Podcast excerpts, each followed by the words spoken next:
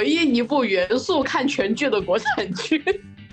然后我预测它可能是二零二四年拿奖最多的电视剧，就是它 隔隔关。我怎么只能想到这种词汇？我的语文怎么了？我当时看这个一幕的时候，我在想，九三年那个时候是不是没那么开放？这男的是不是不能接受这种离婚女人啊？我觉得这种人很容易，就是容易成功，也容易在这个点上翻船。这么一来说，就是我我觉得爷叔是他能成从阿宝成为宝总的一个最主要的原因。他不火谁火？他不成宝总谁成宝总？还是雪芝厉害啊！所以为什么我们现在没那么成功？是因为没有跟随一个好领导。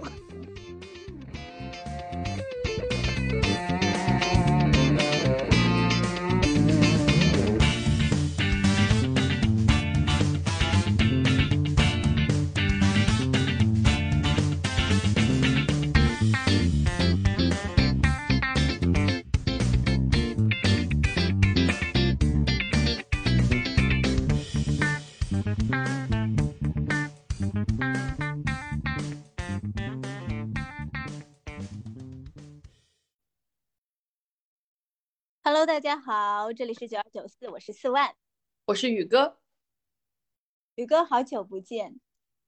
哦，我我们都是时隔 半个月见一次，是吗？这个刚刚过去一一波非常热的风潮，二零二四年开年最想的是什么？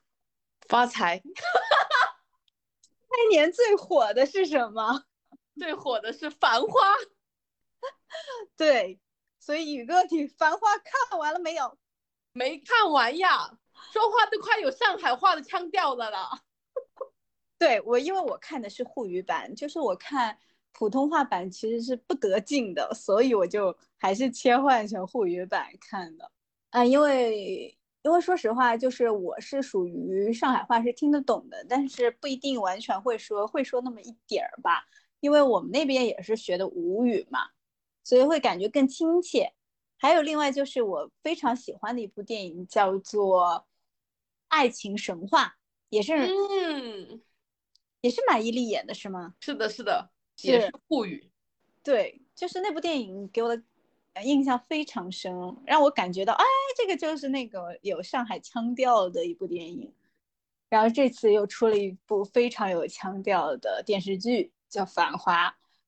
刚刚好又是王家卫导演首次，应该是首次吧？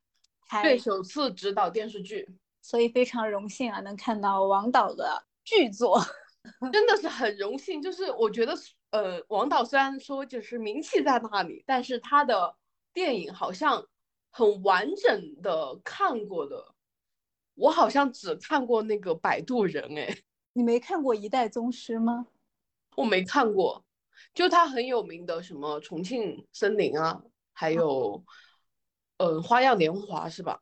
嗯，我都是看过那种 cut，还就是别人推荐的那种文章，看过里面的剧照。嗯，我就觉得他的那种光影效果，还有就是他他用的色彩，我很喜欢。他就是，我觉得是饱和度很高的导演，所以他就是他的所有的作品都是那个调调的。哦，对。包括我觉得《繁花》也有那种电影的调调，它一定要呈现这个人物的美，就是不同角度，他人物个性的不同角度的美。是的，所以宇哥，因为这部剧有四个女人嘛，嗯，李李、汪小姐、林子和雪芝，你最喜欢谁？我最喜欢啊，就咱就是说我有一定的那个。演员的 马甲光环，在我最喜欢李李，嗯，就是我个人很喜欢辛芷蕾，而且我为什么看这部剧，也是因为我之前跟你说过吧，就在你推荐我之前，我是看见了一个，呃，就是辛芷蕾参加，哎，就是她接受一个访谈的节目，嗯，然后讲她拍摄接这部剧，包括他拍摄过程以及就对剧本的解读这些内容嘛。然后种草的《繁花》，再加上我一看是他演的，当时那个采访的感觉啊，给我的感觉是她是，她是最大的女主，一号感觉是，对她像女一号。然后我想我一定要去看，呃，虽然就是看的过程发现，呃，她就是呃怎么说呢，没有那么的重要，就就是戏份啊没有那么的重，但是她的角色也是我蛮喜欢的。嗯，我觉得这里面的这四个女主人公的戏份，除了呃雪芝嘛，其他差不多。嗯，对，嗯，但是，嗯，哦，这这一趴确实他们差不多。关键最神奇的故事在于，就是你之前跟我说的话，如果是昨天我们进行这一趴录制，我连雪芝是谁都不知道。哦。他是很晚才出来的，对我一开始没有看到这儿，然后是，我我在想雪芝是谁，我还专门去搜的，我还想是不是你打错字了，我去搜才发现，哦，原来有这样一个角色。我觉得我很喜欢迪迪，在于她就是独立很很独立的一个女性，而且虽虽然嗯，因为我没看完嘛，嗯，我不能确定她的独立是不是也是经过什么事情被逼成这样，或者她是为为了谁撑腰。但是就是目前看下来嘛，我目前看到十九集的状态是，我觉得，呃，他很社会，嗯，就是为了让自己的店开得更好，能在黄河路立足嘛。我觉得他是黄河路所有老板娘里面社会最呃，而且看得最远的人，嗯，眼光很长远，所以我很喜欢这样的女人。明白，我发现我。调研身边的很多女孩子看这部剧，她们最喜欢的人物都是李李啊，这样的吗？嗯，相反，她们非常讨厌汪小姐啊。我第二喜欢的是汪小姐，呃，他们给我的理由是什么？就是汪小姐太咋咋呼呼了，然后而呃经常拖宝总的后腿。我其实最喜欢的是汪小姐，嗯，因为我觉得。她更像是我们身边的，就是打工人，女孩子，对，就是我最能共情的女性就是她，她有着一种不服输的一个生命力，对，超强的一个执行力，就是特别是看到，嗯，她被也不算误解吧，就是她被设计被被同事嗯。陷害，然后虽然她自己也有错嘛。然后被贬值之后，贬值怎么说到这种词汇？我先说一下，这是九几年的剧啊，并不是那种什么清朝民国的剧，就是他革革官，我怎么只能想到这种词汇？我的语文怎么了？就是调职到那种呃很 low 的岗位上去之后，就彻彻底底当一个蓝领的时候，嗯，他虽然一开始也不服气，也融不进去，但是我觉得他适应力很强，真的就是那种。我觉得他是既要蒸馒头也要争口气的那种人。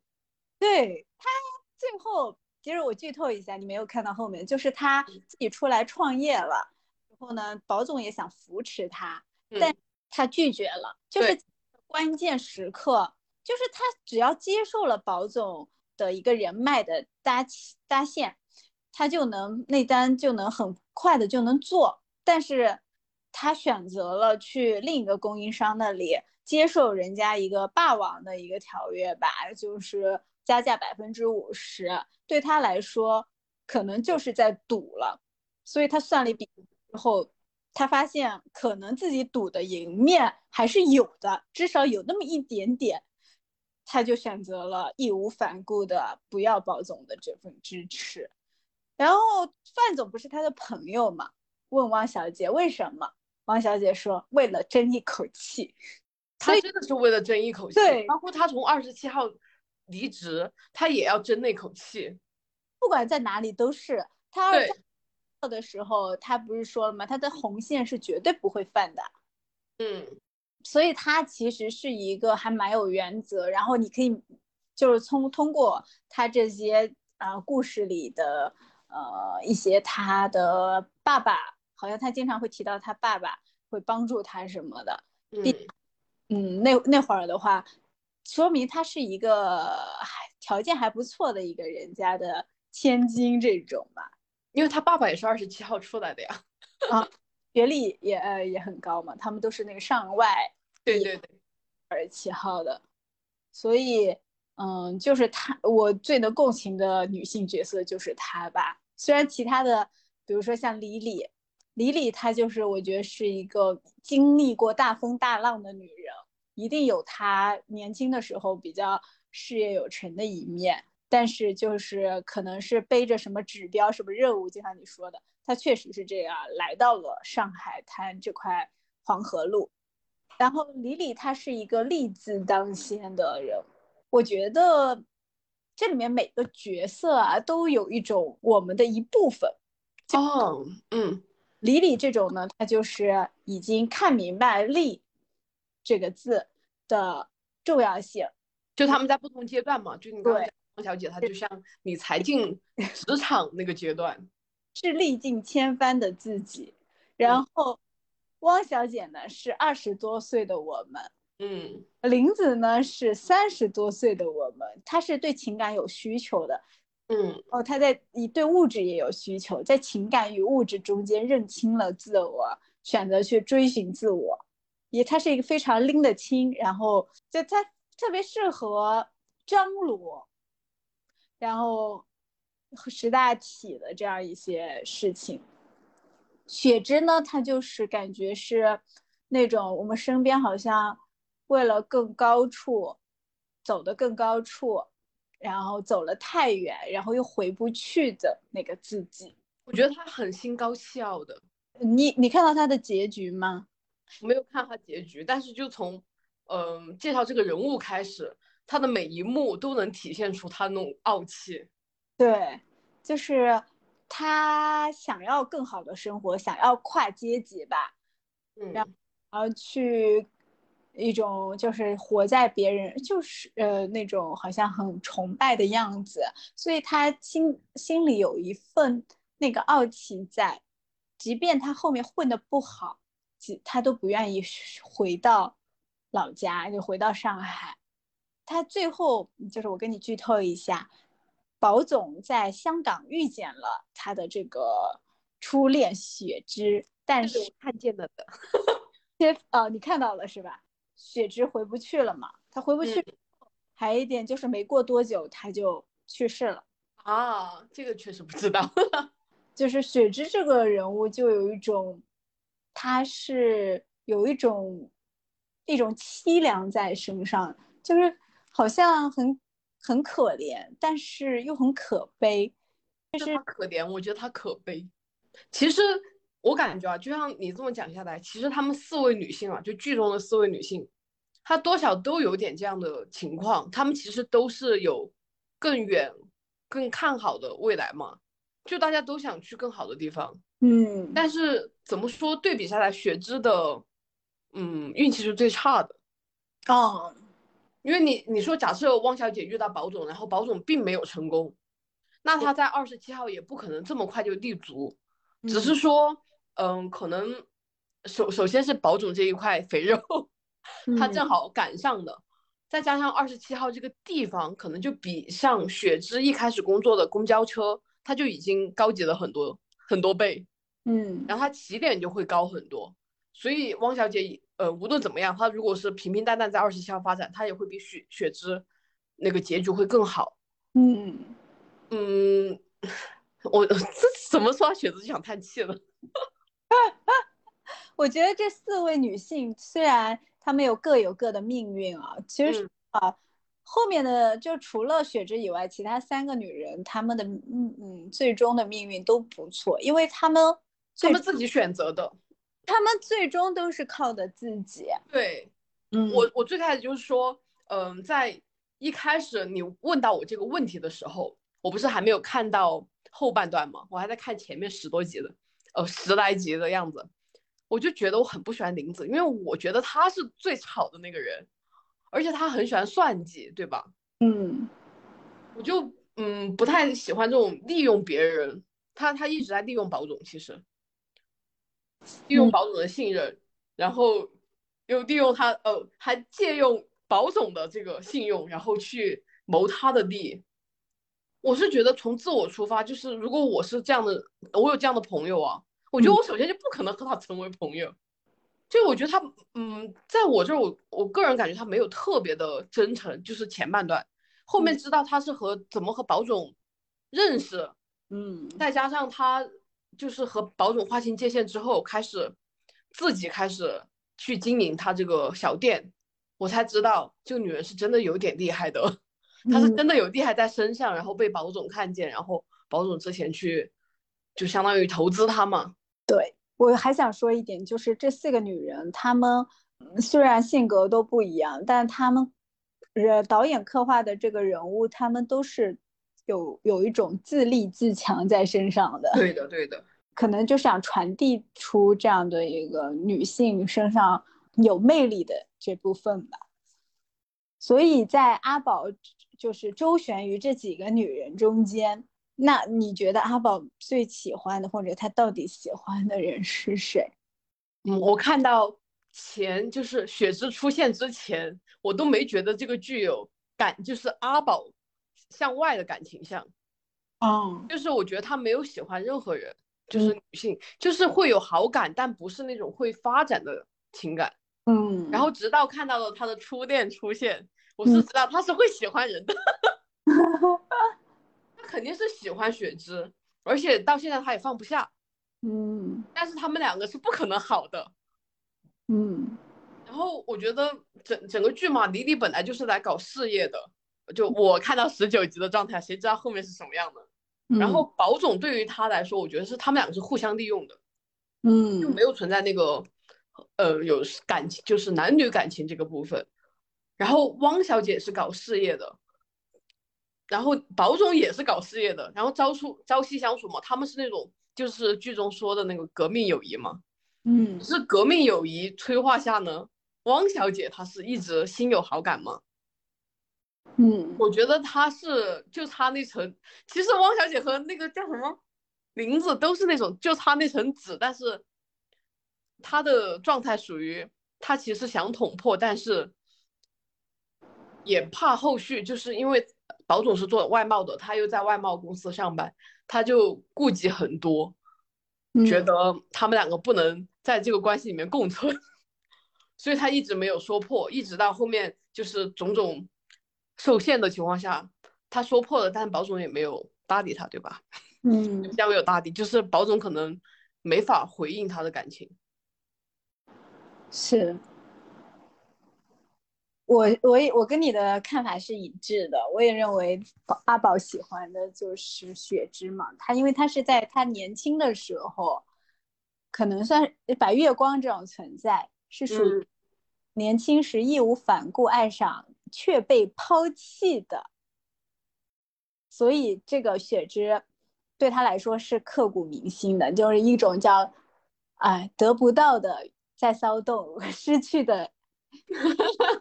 就这经常来这个翻涌，以至于然后到后面他遇见，其实他对汪小姐是有那种感情的，有好感的。嗯，他遇到他愿意为汪小姐挨那一巴掌。巴掌。对我其实就觉得他对汪小姐肯定是超越了友情的，但是他遇见汪小姐的生命那种旺盛的生命力，他已经承接不住了。他也不敢去爱了。说到底，我觉得阿宝这个人，他其实更爱的是他自己。我觉得他更爱自己，更爱他的事业。我真的觉得，就是你看剧就有种嘛，他真的天天在忙事业，白日日夜夜的忙，白天在南京路，晚上在黄河路，然后经常你看他那个剧里面还有什么半夜通宵在谈项目。我感觉他根本就没有空停下来好好想他私生活的部分，他没有想过这个点。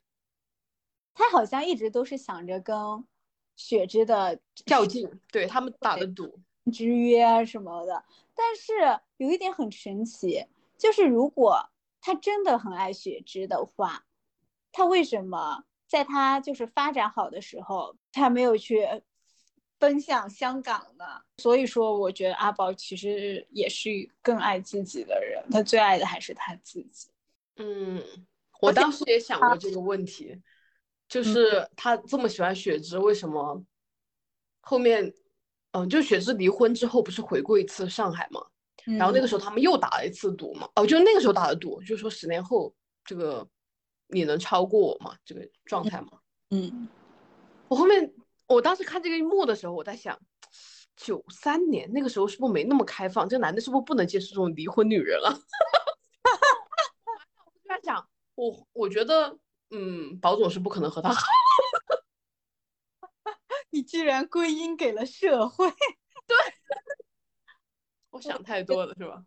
你看他虽然不喜欢林子，他也没不怎么喜欢黎黎，嗯，他也对汪小姐也有情有义，他是个对女人给钱给资源的人。我就觉得他是把大家都当哥们儿，只是说这个社会上，就大家都认为没有。纯正的男女关系嘛，哦，就是呃男女友情嘛。尤其是他知明知道林子会敲他竹杠，他依然会还是给林子钱啊什么的。我觉得，因为他就是那种重情重义的人，就是曾经帮过他的人，他后续都会倾囊相助。包括你看，他有一段时间就是出完车祸就开头嘛，嗯，有段时间还没有比。也不叫落魄吧，毕竟人家那个钱跟咱这个数量级不太一样。嗯，他可能赚的没有那么多的时候，他还是在保障他的一切，就是帮扶对象。对，就是呃，他需要赡养的人们，嗯，给他们呃每个月发呃就是打钱嘛。嗯，我觉得是真的是个很重情重义的人。是的，很重感情。嗯。我觉得这种人很容易，就是容易成功，也容易在这个点上翻船。是，因为他重情，很多人都受了他的恩惠，然后也知道他是真心对自己好，所以这些人呢，愿意待在他身边的人，都是觉得，但凡他有需要，都愿意为他赴汤蹈火的人。嗯，是的，这就是他的，算算是一个，嗯，自己的修行所见的保护伞吧。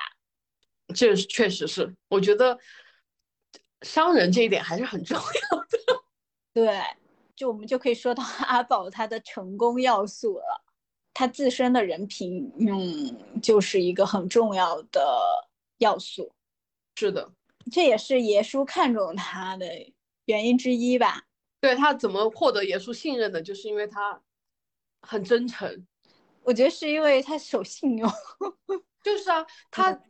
呃，首先这个就是信用问题嘛，是的，对，就是我们来回顾一下爷叔给保总出的考题啊，先是让他去和平饭店开间房，就作为他的办公室，因为去开房间呢，那个时候还是需要一点关系的，那保总他付出的代价就是八十美金，然后加上两包烟，八十美金，这个房价是不便宜的，你放到现在也是不便宜的。何况是那个时候，对，两包烟呢，说明给了人情了，所以他还是有些路子的，不然他怎么能找到这个关系来让他开房呢？第二题，也输出的第二题就是，第二天十二点前要弄到六千块，然后他那个年代去借六千块，可比现在去借六万块钱都难啊，而且他必须在第二天十二点前弄到。对啊，毕竟三十几年前呢，那会儿哪有那么多钱啊？对啊，然后就是他兄弟把他 那个什么老婆的钱全部拿过来给他了。他借了第一笔钱，然后在一个星期内买了爷叔推荐的股票之后，不是损失了一半吗？嗯，损失一半之后，爷叔再让他借钱往里面投。哎，应该是买了别的股吧，反正就是还要继续在这个股市里面。他还是听了爷叔的话，借了钱去投，投了之后他赚的，就是他相当于他第一桶金的那个瞬间，爷叔当时是跟他约好，应该是股市结束之后几点在某一个地方碰头嘛。嗯，他居然就抱着那那一麻袋钱，真的是一麻袋 钱，在那儿等了爷叔六个小时吧。嗯，对的。就是因为他等的这个过程，抱着钱在那块儿等，竟竟然都没有走，那个时候的巨资啊，对，获获得了严肃的信任，也没去吃饭，对，可能开心都开心饱了吧，就是可能他在他心里就觉得，嗯，我一定要去拜这个老师，嗯，而且我是约好了在这里，我就必须在这儿等。是的，等了六个小时，所以他这个人经过了爷叔这顿测试之后，就意识到阿宝这个人很可靠，嗯，可以带他。这么一来说，就是我我觉得爷叔是他能成从阿宝成为宝总的一个最主要的原因。对，重中之重，毕竟爷叔又有技术又有人脉。嗯，这部剧到后半段的时候，有一个画面让我见识到了爷叔真的很厉害，就是守电梯的老头，嗯嗯，敲那个爷叔的门，给他递了张纸条，然后那个人就说，呃，说一定要紧急的送给你，而且那个人付了一百块钱小费，已经付过了，因为爷叔正准备掏小费嘛。那张纸条上面只写了一个字。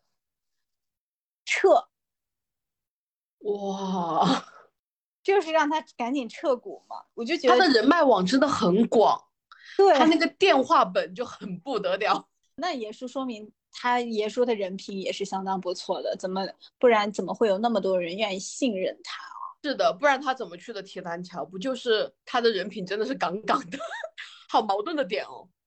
那还有就是。啊，还有一种就是时机，就是他们在一起能把握得住时机。这爷叔本身就是一个很会炒股的人了吧？他那时候让阿宝去，呃，赚钱、亏钱、输钱、赚钱这样一顿操作，基本都是在他的预判之内的。所以很懂行，是不不差不差钱的。还还有那个时候，可能这个黄河路和平饭店里，就是有一位这个阿宝，就是要命中注定要崛起。你你说的意思是，这个编剧让他一定要崛起吗？这是时机嘛？有些人就是要红一下，然后再暗下去。嗯，我觉得他首先他是走在那个浪潮上面，嗯，就是他想阿宝相当于是因为和前女友赌气，就是他有这个打赌的事情，他要变得能赚钱，能赚更多的钱。嗯，首先他不服输嘛，然后他有这个精神在，他去做这件事情，然后他又运气就是就是你刚刚讲的那个。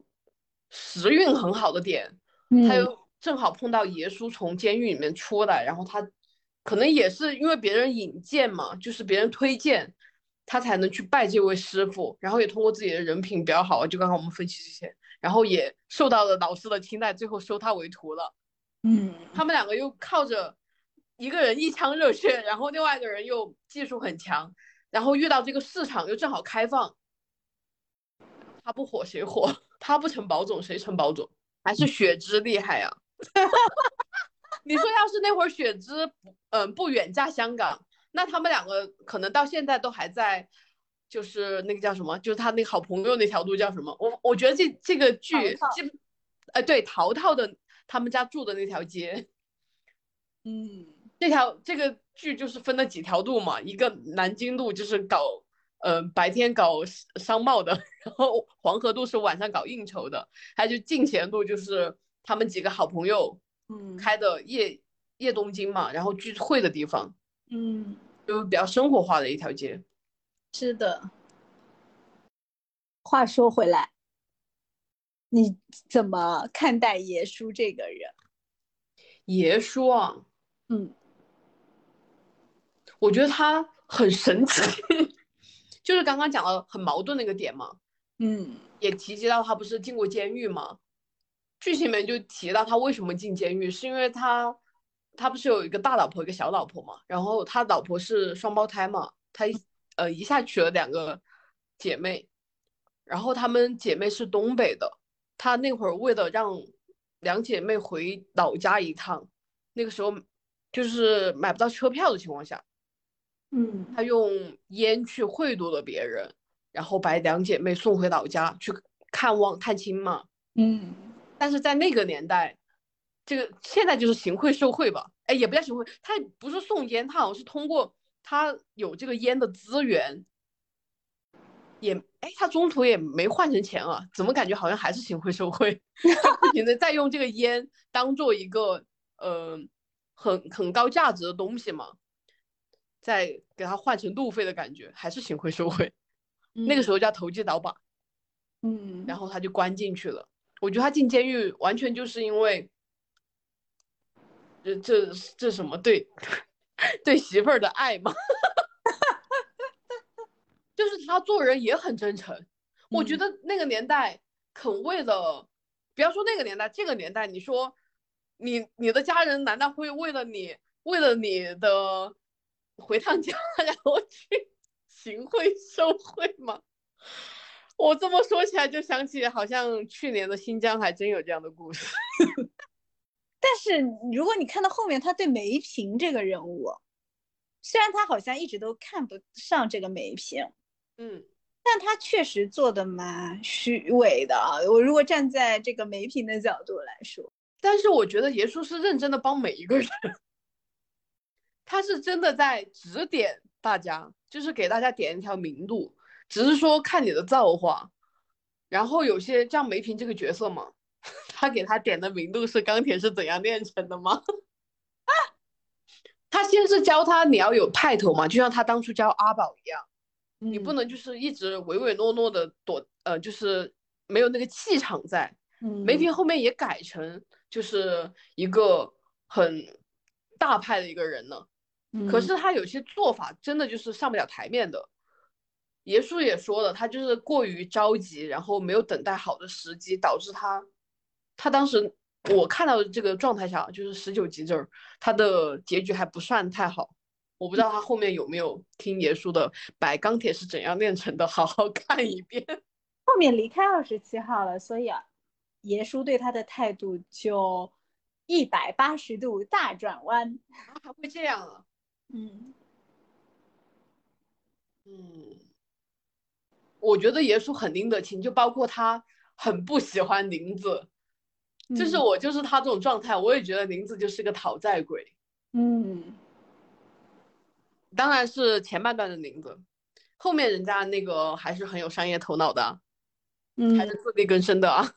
嗯，我一直很好奇，其爷叔到底多少岁了？我感觉他身体好硬朗啊，然后那种，嗯，也有那种可能是年纪比较大，所以他经过了大风大浪浪，所以他那个心态特别的沉稳，就遇到什么事都不慌。包括宝总一开始片头的时候嘛，就是才开场，他不就是被车撞了嘛？嗯，爷叔那个出场就感觉大家都别慌，就他一个人好像就能控所有人的场。嗯。毕竟姜还是老的辣，嗯，猪 做事情一定会给阿宝留后路，包括他在汪小姐这个单子上，他其实一直在力保，希望阿宝能够有一个安全的保护伞吧，在沃尔玛这个单子上，但是阿宝比较重情重义，他还是希望。就是汪小姐能够在他的首单创业首单能够成功，就是爷叔整体他在这个运作过程中还是以大局出发的。对，但是爷叔也拎得清，就是梅萍她是怎么上来的到位的，对，他也瞧不起他的点，他也有的。嗯，是，所以当他不在二十七号了，他就立马翻脸了。果然啊。这真是老姜。来说完这些主角之后，我们来说说配角。你觉得哪一个配角最出彩？我觉得最神奇的是你，嗯，你一问这个，我的感觉啊，我觉得这个剧里面除了男主都是配角，这就有种像我们在看大女主的戏，就像大男主的戏，感觉除了霸总、宝总以外都是配角。我觉得就是除了爷叔，爷叔属于主角嘛，嗯，阿宝也属于主角，还有刚刚我们提到的李李的和汪小姐也是属于主角。如果把这些都排开啊，就是论那种整体的，相当于戏份来说啊的，嗯，真正的那种次要角色那种配角，我个人比较看好的是小江西。小江西，对，我天，我也我也投了他一票。然后还有个卖烟的是吗？卖烟的我倒没有，我觉得他很厉害，就是他他知道怎么掌握自己的命运。你看他从一开始去拉那个电闸嘛，他也是和赶他出金美玲的金美玲老板是叫金美玲吗？他是和老板谈好条件，然后他去拉的这个电闸，他是知道，因为李李是不可能。背着黄河渡所有老板娘的意那个意思嘛，把他留在嗯至臻园，而且他当时被赶出来那个理由，可能至尊园这边确实也没办法接纳他。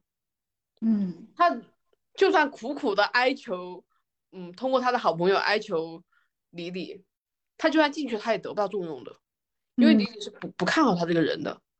嗯，但是他就借助。所有女老板想整理理，就是想打打垮那个至臻园这个点，就是接受他们的提议嘛，他就去把他们电闸给拉断，然后给那个至臻园当时一个，就相当于开业的一个污点嘛。嗯，即使他被抓走了，他也不松口，他知道反正他就咬死，他一定最后也能回来，他就是有一份工作的，并且我觉得他和。金美玲老板的在工作过程中啊，他提了几次建议，我都觉得他说的很有道理。只是那个老板确实不太上道，那个老板娘是真的很意气用事，嗯，就是他一心只是想我们家做大做强，我是黄河路的老大，然后你李李算什么？他就只是想，他想反正我就是靠我自己怎么怎么样，他还瞧不起李李。然后也不听别人的进谏，然后只想着自己就我就是最牛的，但是他没有想过他怎么做才才能做成最牛啊？我觉得他做的很多事情都很荒唐。是，呃，不过这个角色我觉得选的挺好的。你说金美玲那个角色，金美玲的老板娘，呃，叫什么范范甜甜？范甜甜对，虽然我觉得她的戏路好像总是接这样的角色。对，就和她本人的性格比较像吧。对对对对，但我觉得他演的是蛮好的。嗯，我觉得小江西演的非常好，是因为他把那种就是相，他可能是这个人物的他本本身是一个有点偏反派的一个人物嘛。嗯嗯，他把有一身反骨的人，就是乡下妹，然后有一种一枪。要打破他们可以，凭什么我们不可以的这种偏见？还有就是，他不会像很多人循规蹈矩。比如说，他一他刚出场的时候就是去接那个老板的金项链嘛。对，宝贝。对，不是所有人都能跨出那一步的。他其实很明确的知道自己要什么的人，然后他把那种可怜，他那种。被人打了之后很可怜，然后跟着这些老板，然后做一些很蠢的事，就是因为在他的认知里面，在他的这个教育背景或者他的整个背景之下，他其实后面对炒股一一无，呃，就是属于不了解、不甚了解的一个人，看着他身边的那个至臻园老板娘带着他的小姐妹，那个叫敏敏，就是通过炒股发发了一笔。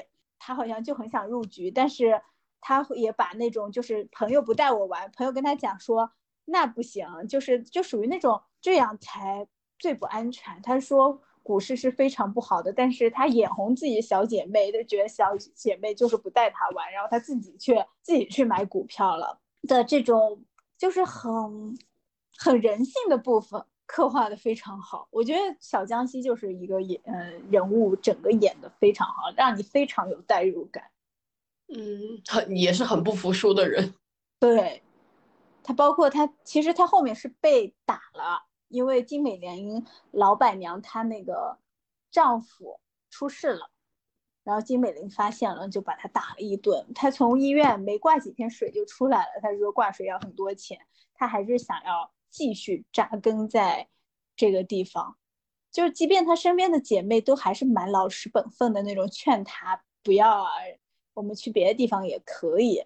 但是她还是就是目标 非常明确。是的，我觉得他对自己很狠的，就包括你刚刚讲这个点，就是被打的，然后怕花钱，嗯，然后我也要出院。还有就是她那会儿刚被辞退的时候，她男朋友好像是在至尊园，是吧？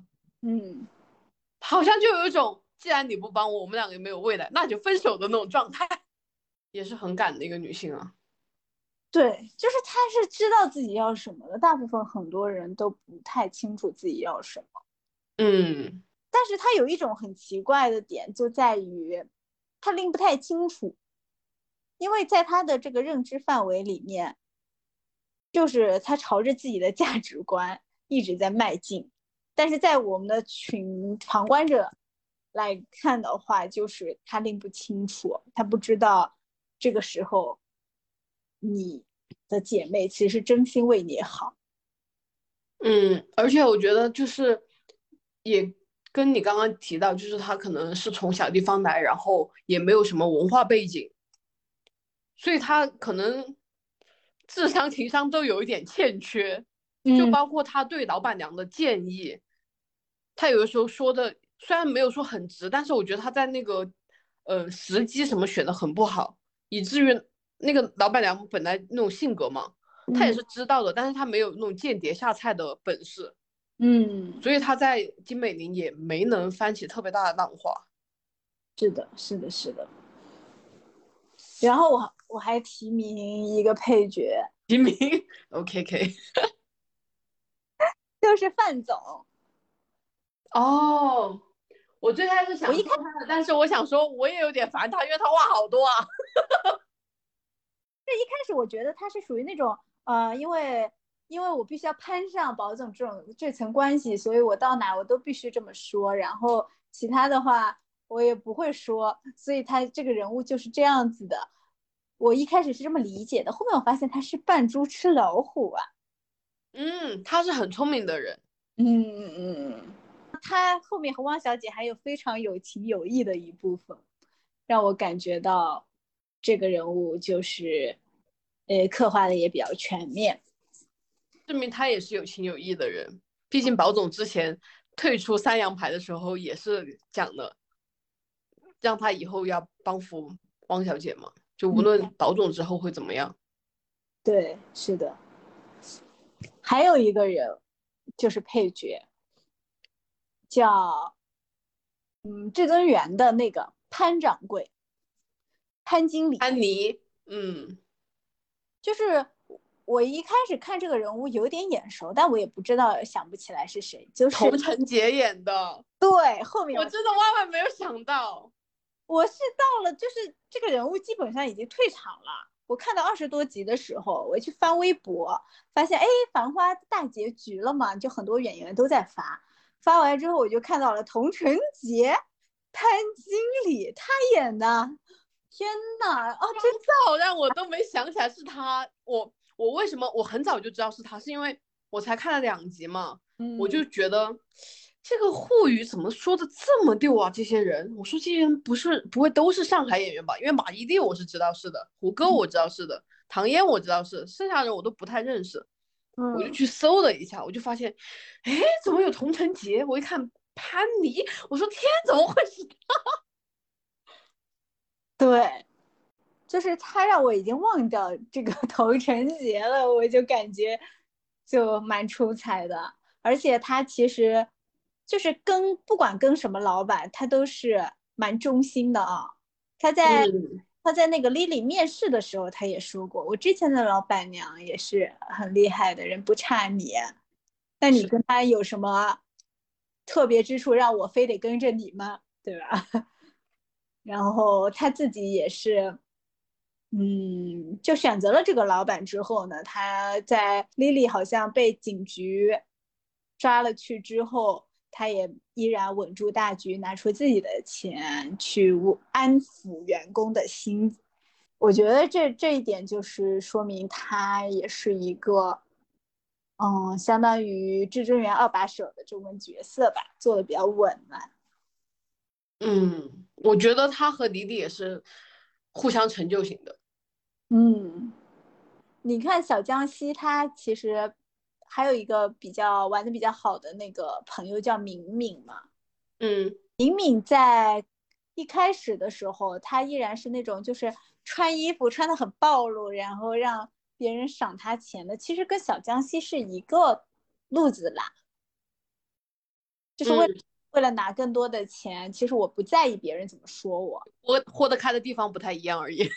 哦，对，但是但是后面因为跟了一个好的老板，教他怎么做人做事，是的。然后他就走上他的道了，所以说跟对师傅非常重要。不管是阿宝跟着爷叔，敏敏跟着李李这些人，对啊。然后还有你看汪小姐跟的师傅也是。所以为什么我们现在没那么成功，是因为没有跟随一个好领导。你好会说话哟，你感觉在说那个话就是。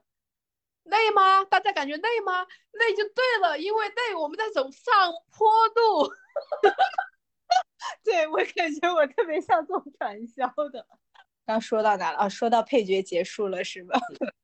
耶，对，下面就是王家卫首部电视剧是成功的吗？我觉得很成功。我我判断的依据是什么？你猜？这应该是我唯一一部原速看全剧的国产剧。哦，原速看的，我一直在原速看，所以我进度也很慢。哇哦，我真的很想听到宇哥说他原倍速看。从我有印象以来，除非那种电视上放的，就那种近几年爆火的剧，我都没有原速看过。就除除非是跟着呃什么 CCTV 它放了，那那咱就是也没有办法去解决这个 电视信号的问题，嗯，没法对电视里，对，没有办法对广电总局说你给我倍速，嗯，还有别的理由吗？呃，这是最重要的一点，我是觉得，然后哦，当当然，为什么元素？我觉得有一个点是在于是我们刚不讲它是沪语嘛，就是我们看原版嘛，沪语的。就上海话其实语速蛮快的，是的。我觉得其实倍速之后我有点跟不上，再加上他一毕竟是王家卫导演的，我觉得他真的做的很细腻。我觉得他每一帧，他就那个眼神、那个拉丝儿，他都是有有意义在的。我感觉，就好像不能快进，他甚至还有些他故意放慢镜头，比如说什么，呃。我印象很深刻，就有很多场景，就是胡歌在晚上，比如说接待了客人，然后或者是喝醉之后，他什么转身啊，那种时候他都有那种慢速处理嘛。嗯，我觉得那个地方如果放元素就很没有劲，我就觉得他处理的很电影化，就是一帧都不能落下。嗯，而且很唯美，他又拍的，而且吊帧。对对对，我就觉得我一点都不想。让这个剧很快就过去，我想细细的品，像品个艺术品一样，是吗？对，就是它整个拍摄方式加上它这个剪辑嘛，还有就是我们之前也提到它的取景啊，包括它那个整个剧用的那种色调嘛，就是很电影化，再加上每一个演员演技都很在线。我查一下，他基本上百分之八十都是上海演员，就是他们讲沪语就是。嗯，完完完全全 OK 的，嗯，台词功底也在的，是的。他有些时候可能不包不完全是台词功底嘛，比如说 Papi 酱，他的出现我也很意外。他的第一幕我觉得他好眼熟啊，说这是谁？我想了很久，想到第二集我才意识到，啊，这不是江一磊吗？震惊的，就是我觉得他他好像是学导演的嘛，他应该没有什么演戏的。呃呃，当然学导演可能会接触到一些演戏的课程吧，再加上他不是平时自己拍短视频吗？嗯，但是和这个剧里面角色差距很大，但他就是演一个上海人，他总能演好吧？我是觉得他的演技还在是在线的呀，然后对呀，而且全员在线，我刚刚就讲台词功底嘛，就因为有些非演员，我觉得他那个台词功底真的很差，就是有些时候我倍速是因为我听不下去他讲台词。就是因为 Papi 讲他是导演硕士，所以我才觉得哦，他演成这样是很正常的呀。嗯，我觉得每一位都很厉害，就这些配角都选的很好。是，我觉得他的成功之处就主要是在于豆瓣评分八点五，就是哦，你认为就是因为评分高，很多人会去看是吧？不是，因为豆瓣的这个评分呢，一一直来说都是还是比较呃在线的。嗯。嗯，不太会。但是我为什么对这个八点五没有什么特别嗯大的感受？就最近很火的不是还有部电影嘛，《年会不能停》。嗯，我和我的同事也是冲着它一上映，它就有八点二，豆瓣的八点二评分。我们觉得这是很难得的国产电影，能冲冲上七分，能冲上八分，我们立马就去看了。当然，我们也觉得确实很不错。但是同样这个状态，这个八点五啊。嗯，我为什么觉得它在我心中没有什么分量的感觉？是我整个办公室只有我一个人在看，就大家都看到它的豆瓣评分很高，陆陆续续有四五个人都说他准备去看《繁花》，但最多的人就停留在第四集，都说看不下去。我万万没想到只有我一个人看下来的，我甚至我有一点就是，呃，这个剧是属于我。认为它每一集结局，呃，就是结尾的地方啊，和大部分电视剧是一样的，它会到一个小高潮，让你很迫不及待想看下一集。但是基本上我都忍住了，就是它还是能让我忍得住的电影。嗯，但是我觉得它剧情很连贯，也很紧凑，就没有那种。我觉得现在很多国产剧都在凑那个时长，包括它会反复剪之前出现过的片段。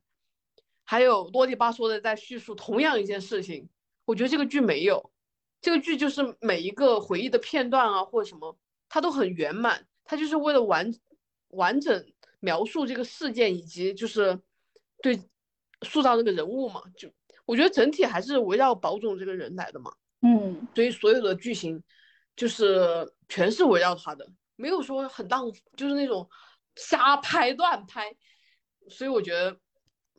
咱没有必要快进哦。我觉得看这部剧的话，最好还是等到就是呃，就是完结了嘛。现在当然已经完结了，就是集中去看。就像我的话，其实我断断续续去看的话，有时候就不太想看了。一开始看的可起劲了，然后是的，你最开始跟我说你欲罢不能，感觉我感觉好像你整个元旦节都耗在这个电视剧上了。但是我元旦节一季都没有看。你可真行呀！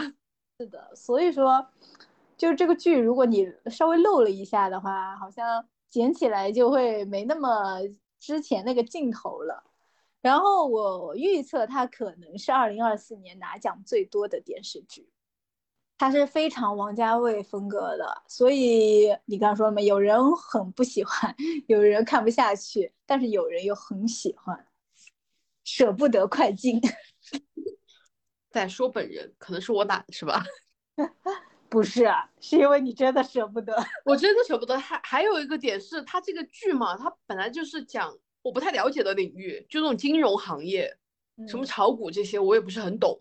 嗯，所以我看的也会比较认真，就感觉好像我错过一段，我可能会不知道他们他们在干什么了。就，是是是，会这样子的，有时候。看着看着也会这样感觉，尤其是就是你这样讲金融炒股那部分，其实我是很不感兴趣的，我本身就不感兴趣。但是是的，不认真看的话，后面好像就会影响后面的剧情。这我就我就怕我衔接不上了，我怕不知道他们说什么我都不懂。对，我感觉上课啊。是的，所以这是给我们二零二四年开了一部好头，尤其是电视剧这一块领域啊。嗯，今年剧还挺多的呢。这是什么？被被压了好几年，大家都出来了吗？你有什么期待的电视剧？因为你刚刚讲到说那个，我最开始比较期待的是，我一直追的一个动漫，就是《狐妖小红娘》嘛。他们从去年开始就是一直在拍真人版嘛，就要翻拍真人版。我就一直很期待，好像今年是快上了，具体的档期好像是没有看到，但是按道理它应该分好多个篇章嘛，好像月红篇快上了。呃，这个篇章是什么意思啊？我其实没看懂，就是为什么一会儿又是刘诗诗是主角，一会儿又是刘呃那个杨幂是主角？嗯，就是《狐妖小红娘》它的原著，就它那个动动漫里面，它就是分了很多个篇章，它是有个主线。嗯嗯，呃，我现在有点忘记，因为我看了好几年了，但是当时看的也挺起劲的。它有主线，就男女主嘛。然后他们相当于升级打怪的过程中，也会遇到很多支线任务，然后那个支线任务里面也有支线上的男女主，嗯，然后呃，应该你一会儿看到杨幂，一会儿看刘诗诗，就是他们在不同的支线上，但是应该杨幂演的好像就是这个整个剧的女主，原来是这样，反正就很期待了。嗯，还有吗？我还很期待那个。呃呃，说是开启快要播了，然后开启是我以前追了很久，就开端对开端就是热播剧开端的原著作者的新剧新作，主演是应该是开端的制片人，也是同一个制片人嘛，就是不知道他们能不能再一次成功，主演不也同样爆火？主演是新人吗？我没有关注主演哎，我就只是呃看见说最近要上新哦，就是二零二四年要上新的剧嘛，就关注到这一部，因为我觉得开端我最开始也没有冲着人去嘛。嗯，对。哦，我知道你肯定最关心的是哪一部？什么？玫瑰故事。对，因为我等了很久，我觉得看了一张那个剧照，刘亦菲实在是太美了。对，而且她好像和好几个男人都有感情戏。是的，是的，因为她那个《玫瑰故事》好像是根据亦舒的小说改的，是吧？嗯，我觉得他的小说，呃，大部分都是这种多多角关系。嗯，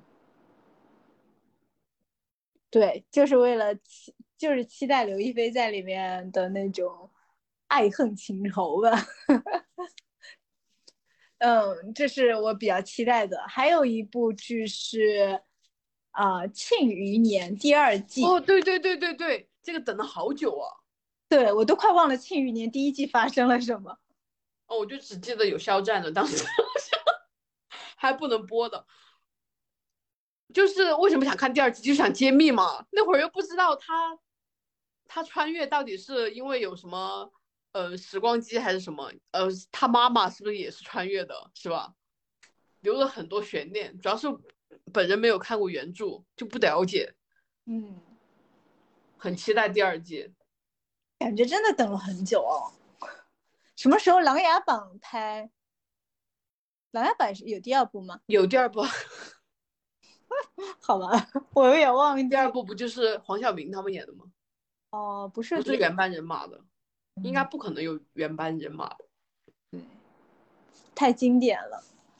然后今年哦，就二零二三年爆火的《长相思》，然后第二季也要在二零二四上。长相思，只能说本人没有追过，但是很多人很喜欢，这也是爆爆火的剧，好吗？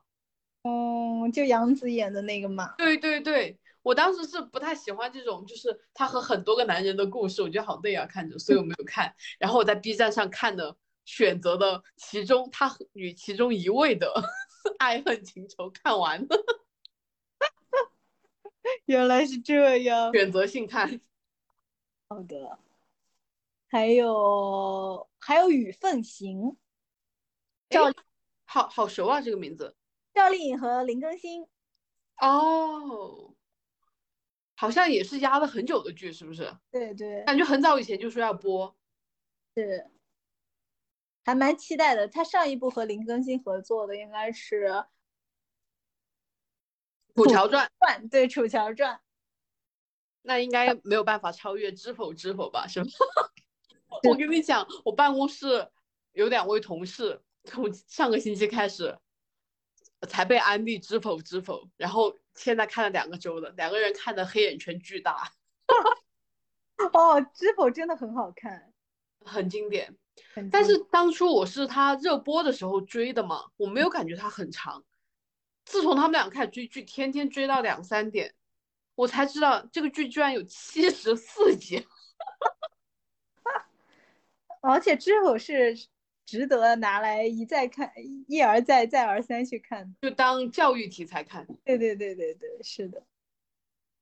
然哦，后我我还看到二零二四年有一个比较和《繁花》有一点类似的剧啊，它的嗯类似点在于，它是张艺谋的首部电视剧，是叫什就么？是《英雄联盟》，是讲电竞剧的，就是讲电竞的剧。张艺谋都拍电视剧了。对我我不知道是电视剧这个市场太大了，这个肉太多了，太肥了，还是说嗯、看了那个王家卫拍的《繁花》，然后他也想来挑战一下自己啊，不知道呀。蛮神奇的。我看见的时候觉得蛮神奇的。是的，还有一部剧，就是不是中国的，我也蛮期待的。我想知道美国人拍《三体》是什么样子。啊，美国要拍《三体》啊，对，美国版本的《三体》。好，这个有点震惊哎。是啊，现在是美剧版，美剧一般都很好看。那美剧版的《三体》怎么样呢？好在我没有看过原著，就哦，他这个对我的感觉是，就像中国拍《哈利波特》的感觉，我没办法接受。就他有一种根上面啊，这个东西他就从中国这个国土种出来的，这些东西应该就是中国人，然后他突然要换一个国家拍，我可能有点一时半会接接受不了。我也是。如果它好看的话，就另当别论了。对，它好像只有八集，啊，这么这么狠，可以期待一下。嗯。二零二四年值得期待的电视剧有非常非常多，你最期待哪一部呢？欢迎评论区留言。也可以跟我们讨论一下《繁花》，好吗？这《繁花》还没有过呢，本人还没有看完呢。希望大家呃，你赶紧看吧，对，就是如果被种草的，赶紧去看。然后或者你在看的过程中有什么想想想说的，也可以跟我们分享一下。这这是在狠狠的期待留言吗？让别人把这个当屏幕用吗？哦，当当当弹幕。我觉得《繁花》的，嗯，就是我们是借《繁花》的这个电视剧去期待二零二四年的到来吧，影视行业的这个百花齐放。比《繁花》是吧？嗯，对，那希望我们也繁华。毕竟我我最开始就说，你说二零二四最期待什么发财？好的，好的，那我们今天就聊到这里啦，好的，下期见，拜拜。拜拜。